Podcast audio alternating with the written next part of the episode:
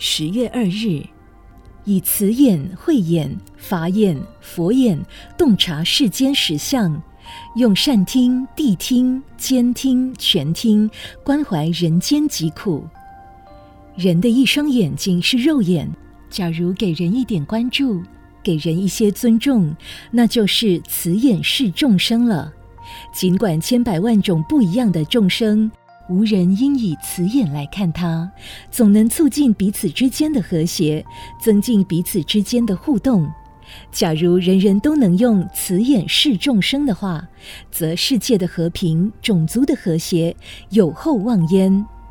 普门品说，观世音菩萨游诸十方国土，以慈眼视众生。所以，观世音菩萨慈悲的形象，能在每个人的家庭客厅里被高高的供奉着。慈眼是多么令人向往啊！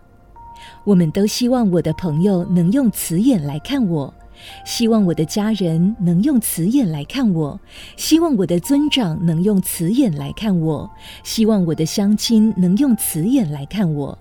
但是，聪明的大家。我们以什么样的眼光去看人呢？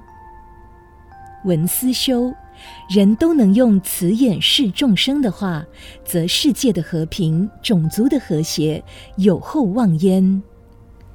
每日同一时段与您相约有声书香。